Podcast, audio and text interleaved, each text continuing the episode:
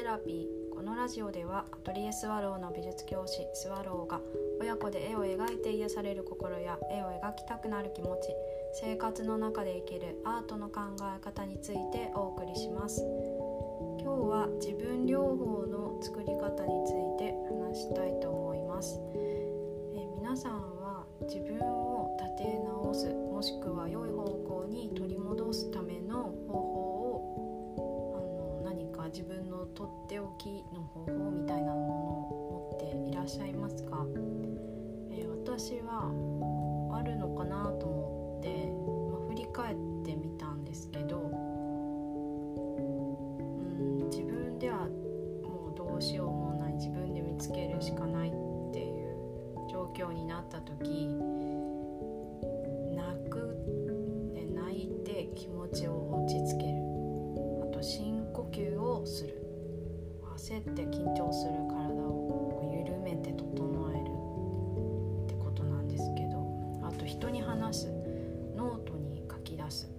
持ちをアウトプットして余白を作るなんてことをしてきました、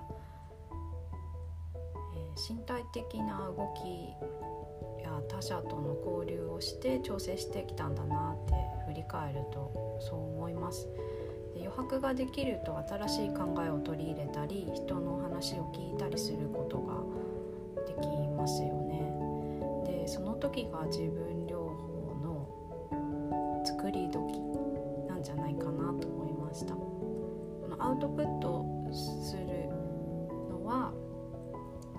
まあ、動作としてあの取り入れやすいかとは思うんですけどこの後の動きっていうのは人それぞれなのでこのどうしようというところから抜けてどんな、と、方法が自分に合ってるかっていうのは自分にしかわからないんですよね。で私は一番向き合ってきた絵を描くことについて振り返るとうまくいかなかった時はそもそもどんな目的で進めていたのかこう視点に戻ってで今どこにいて何が活かせてないとかどこに行きたいのかっていうのを一旦整理するんですけどでしたつもりであの大学の教授とかあとまあ美大受験の時の先生とかに自分の考えをこう話してこう疑問を問うともうかなりね方向をぐるぐるさせられるんですよ。そういうことをねこう言われた経験がたくさんありまして自分のツアーが、まあ、当時未熟だったっていうことってみると一番の原因はその人の返答を鵜呑みにしすぎてたってことなんです。でそうすると余計に分からなくなってしまってで、うん、それを分かりたいから他の教授のとこにも行ってまた聞くんですよ。で聞かれた先生はあこの子他のところでも多分消えてきて分からなくなってるなっていうのを分かってあえて真逆のことを話したりするっていう先生も結構いらっしゃいました。はい、で私はこの両方の先生の話を聞いてそのまままた A のとこに戻ってきて書き続けると絵がですね見事にブレ始めましたでなぜならその絵その人たちの話したことを軸にして自分の気持ちをこうまるっきり無視していたからなんですよね。で当時の私は自分よりたくさん絵を描いている先生が話すことは正しいっ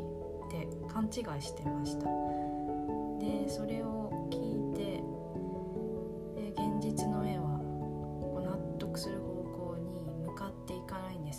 の先生たちの言うことを聞いて書いてもで何枚もそれが重なった時ようやく自分の考え方が違ってたんだなって気づきました。でこうキャリアとか経験値を積んだ人を目の前にすると無条件にその人を自分より上とか私よりできるに違いないだから言ってることを聞こうって思ってしまいがちなんですけど自分から表現したり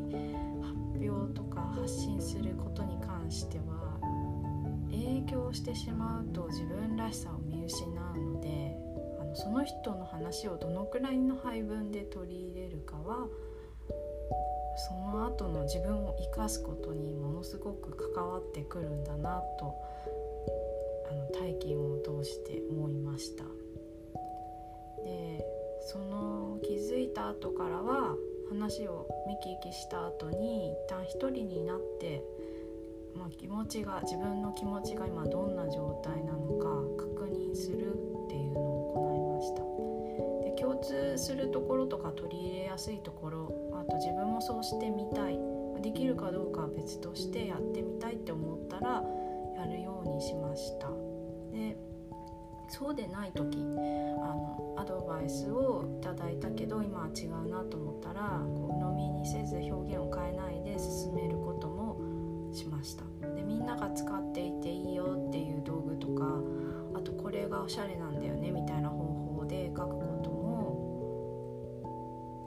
うん、鵜呑みにはしないでこう自分のスタイルと照らし合わせて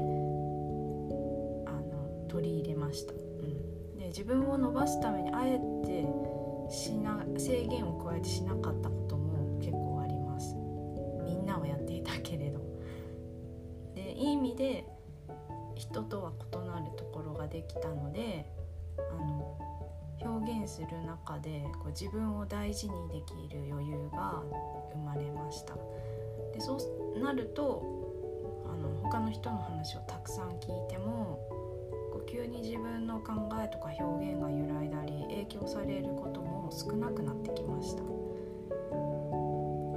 で今は自分のことをこう自分で意識できるのでもっといろんな考え方に触れてみたいなと思うようにもなりました。で私は私が思う自分の両方っていうのは自分のことをかれている状況と照らし合わせながら大事にする自分も大事にするっていうことなんじゃないかなと